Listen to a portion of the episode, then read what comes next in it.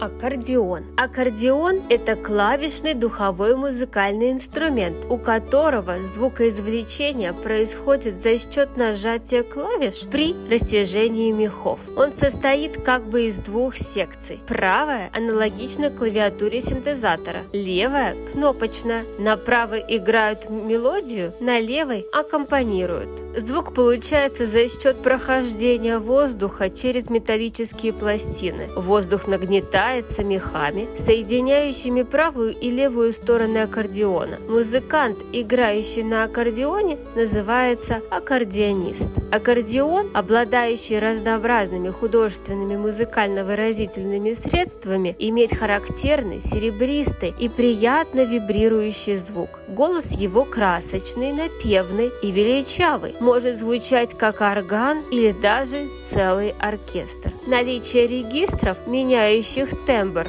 дает аккордеону возможность имитации звучания различных инструментов.